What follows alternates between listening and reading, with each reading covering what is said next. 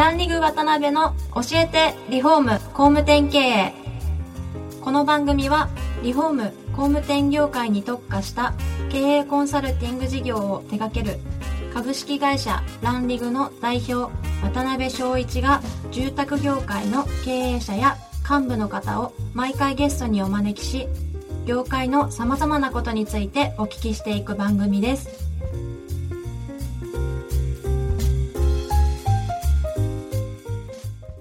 皆さんこんにちは。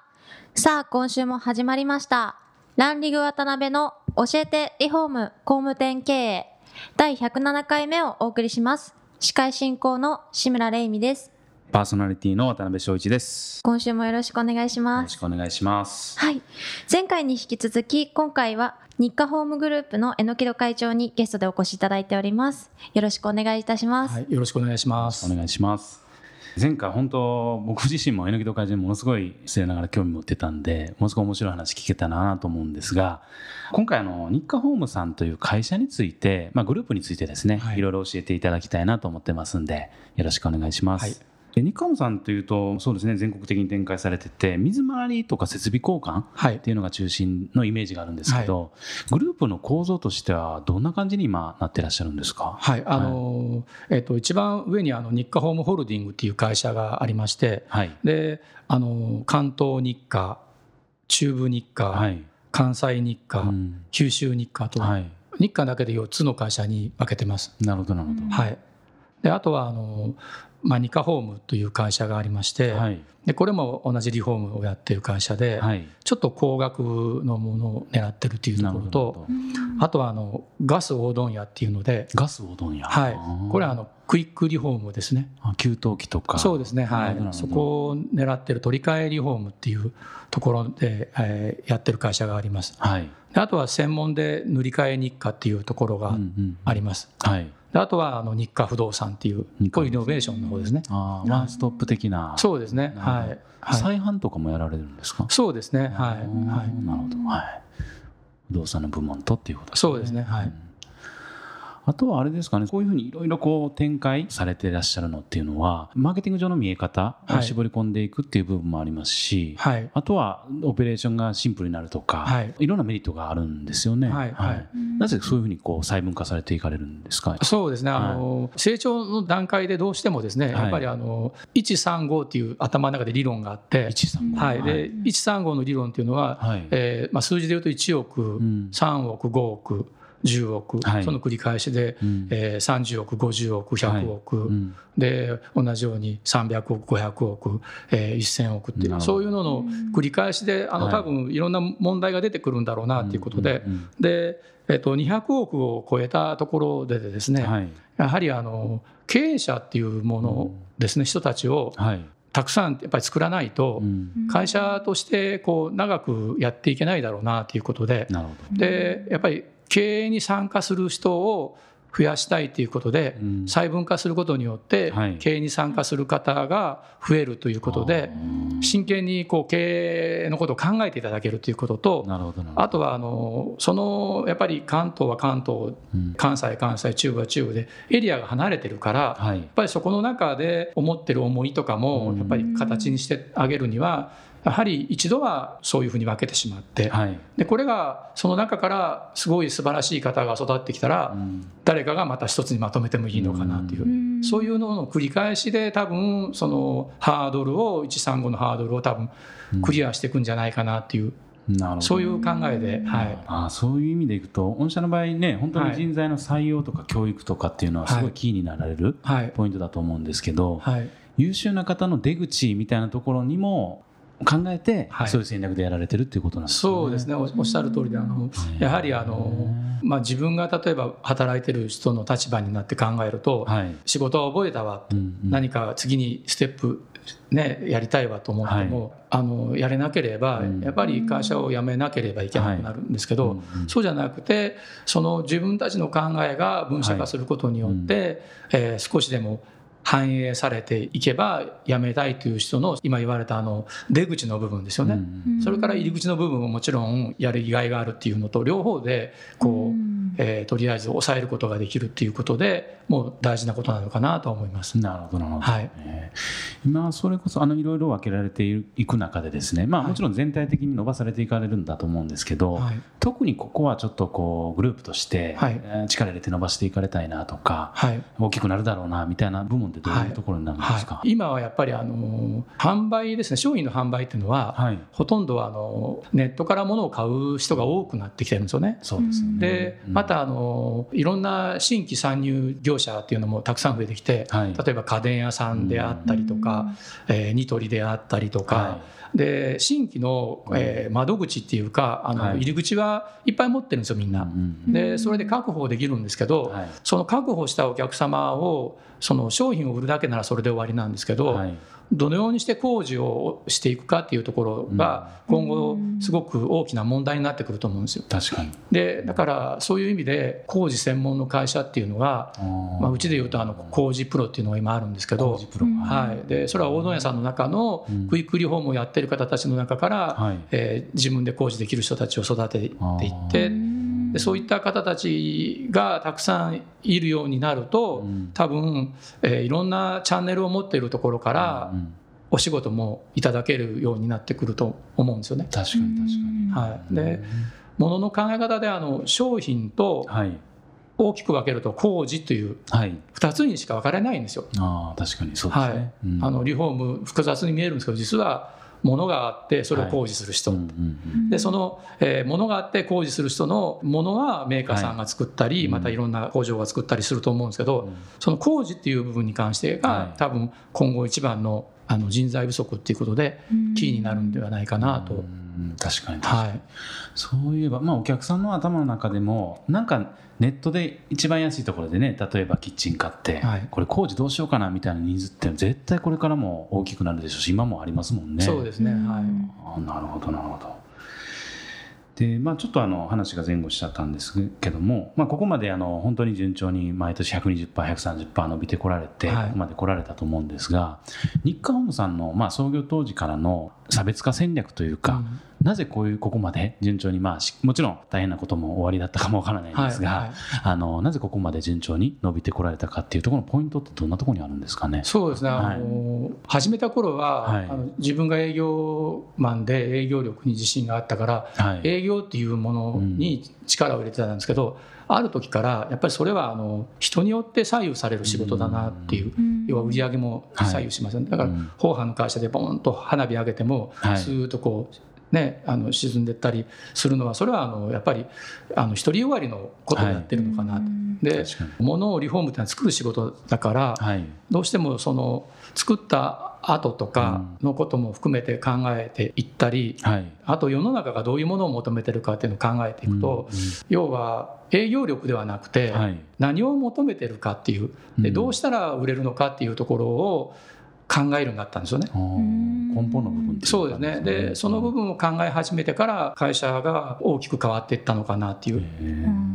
それは具体的に日々の営業活動とかにどういうふうに反映されていったんですか？そうですね。あの、はい、例えばじゃあお店を作ろうかなって言った時に、うんうん、じゃあどこに作ろうかなって。普通工務店さんだと作業場も欲しいから、うん、で、えー、お店も欲しいよね、はい、そうするとえー、表通りでは家賃が高いからダメだよねって裏通りになりますよね、はいうん、そうじゃなくてやっぱりお客様がにアピールするにはどうしたらいいか、はい、知ってもらうにはどうしたらいいかというとやっぱり表通りに出た方がいいだろう、うんうんうん、そうすると家賃も高くても、はい、場所が小さくても、うん、えー、ショールームだけでもいいから表通りに出ようと、うん、要は目立つっていうこと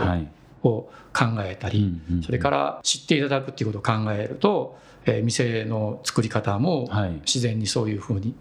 なってっていったり、ね、あとはチラシ何かもそういうふうな形になって、えー、先週お話したように見積もりは3社以上っていう、はい、まず土俵に乗せていただきたいっていうそういったところを考えたり、ね、あとは自社施工もそうですよね。そうですよね、あのよそに投げた方がずっと楽なんですけど、うん。ね、やっぱり作って終わりではなくて、必ず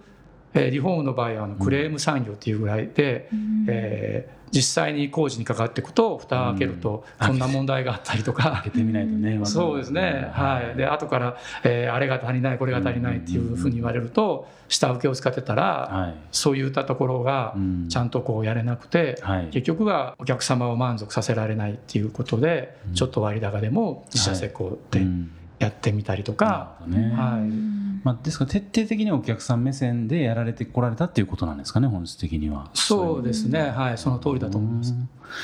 ですけど実際その自社職人とかの教育とか、はい、それこそ入り口の部分でいけば採用とか、はい、そのあたりは相当難易度というか、はい、まあ、上がってきてると思うんですけど、そこら辺はどうやってクリアされてきたんですか、あの採用ですけど、まあ、採用も同じでですね例えば、えー、僕がお客さんだったらどんな人が来てくれたらいいかなって考えますよね。だからあの言葉でちょっとあれなんですけど僕の中でやっぱ男前、はい、女前っていうか、はい、そういう方たちをできるだけ採用したいで男前っていうのはあのやっぱり美男子ではなくてね、はい、そういう男前の方で性格のいい方ですよね、うん、そういう方が来たら最初は日課さんなんだけど、次に、えー、例えば伊藤さんなら伊藤さんがいる日課さんがいいよね、うん、次のリピートにつながったり、やっぱそういうことがあるから、採用の段階でもそういう、まあ、あの方を客商売ですから選んだり、うん、あとはあのあえて新卒のを採用したり未経験者の,、あの方を入れたりしてたんですよね。で経験者の方が一般的にいいっていうイメージ的にはそうですよね。思われるんですけど、やはり経験者っていうのはやっぱりうちのこうやり方に対してどうなのかっていう部分があったりするし、はいうん、愛車精神もやっぱりちょっと薄かったりするし、えー、年齢もやっぱり経験してるってことがある程度高いから、はい、稼げないと辞めたりするし、うん、そういうのを考えるとせっかく採用してうちに来てくれても、はい。うん、例えば子供が何人もいて、最低こんだけの給料がいるっていう人を、入って間もない方だと給料も安いんですよね、はい、だからそういう辞めてしまわない条件とお客様がこう求める条件をこう考えて採用してるっていう。なるほどね、はい、そしたらその円会長はあれですかね最終面談とかそういうのも出られてる時期ももちろんあったと思うんですそうですね。あの昔は出てたんですけど今はそういうのが少しずつ浸透していって、はい、だからあのうちにいる子はやっぱりあ日課さんの匂いがするねっていうそういう人たちが増えてくると採用も当然あの類はそうですよね、はい、類をとも呼ぶっていうそういう形でそういう人たちが増えていったのがうちが伸びた大きな要因なのかなと。はい、そしたら徹底的にこうマニュアル作ってカリキュラム作って教育してっていう話でなくてやっぱ初めからそういう価値観を共有できそうな真っ白な、はい、素直な人材、まあ、あの男前女前な人材を獲得したっていうのが一番大きいんですかねそういうそうですね。あの、うん、カリキュラムとか、まあ、うん、なかなか大変だと思うんですよ。いいとこと悪いとこあるんですよね。そうですよね。それはやっぱり、あの最初からそういう人材をですね昔あの Y キューブの安田さんが言ってくれたけど、はい、いい人材を採用すれば、はい、いい会社になるよだからやっぱりそういう意味合いでいい人材っていうのは、そういう男前女前の方を採用すれば後がすっと楽になってくる。なるほどなるほど、はい、であとあれですよね。その先進的リフォーム事業者にも選ばれてらっしゃって、はい、まあ、その選定理由が素早い人材育成っていう、はい、ちょっと日本語としてどうなのかなっていうのはあるんですけど、はい。やっぱりそういう意味でいくとあの若手を抜擢して自発的に伸びていけるような文化とか風土があるっていう感じなんですかね。はい、そうですね。あの人が伸びるのには、あの経験をたくさんすることが、はい、多分伸びますよね、うん、何でもそうですよね。そうですね。だから、たくさんの経験をさせなければいけないんだけど、はい、それをあのこの物件をこの子に任せたら大丈夫なのかとかっていうようなことで、うん、とか何かちょっとこう上下関係があったりとか、そういうのでこう遅れてる会社っていうのが、まあ、時代からちょっとずれてるっていうか、だからからそういうところでそれをやってしまうと経験が少ないですよね。お前これだけやっていけばいいんだとかっていう。ではなくてたくさんの経験をさせるっていうことが育成の早道なのかなっていう。はい、そしたら本当一人の人がいろんなことを一気通貫でやるみたいなところも教育の一環になってる、ね、そうですね。あのやっぱり場数踏むっていうのが大事なのかなっていう。はい、それこそ今の西田社長、はいなんかもう30歳ぐらいの時に交代というか、はい、そうですねはい、はい、すごい抜擢ですよね。そうですね。あの、まあ、その時に一番やっぱり頑張って、はい、一番会社のことを考えて、うん、だから年齢とかうちのキャリアとかではなくて、はい、やっぱりその人が多分一番いいだろうということでもっと僕に近い人もいたんですけど、そうじゃなくてやっぱそういう方の方が多分みんながついてきてくれるだろうということで。なるほどね、はいやっぱりあれですかねいろいろこうお話聞いてるとやっぱり一家さんがしっかり伸びてこられたのはやっぱ人を育ててしかもマーケットのある場所に出店して若手に任せると、はい、しかもそれ自体がすごいスピード感があるっていう、はい、そういうようなところになってくるんですかね根本的には。そうですねはい。ありがとうございます。いやなんか集中してたら。そうですね。お時間が。来てしまいました。次回も榎戸会長にはゲストでお越しいただきますのでまた詳しくお伺いしたいと思います。榎戸会長本日はありがとうございました。ありがとうございます。どうも。今回もランリグ渡辺の教えてリフォーム工務店経営をお聞きいただきありがとうございました。番組では渡辺や住宅業界の経営者幹部の方へのご質問を募集しています。ウェブサイト、ランリグにあるお問い合わせフォームよりお申し込みください。お待ちしています。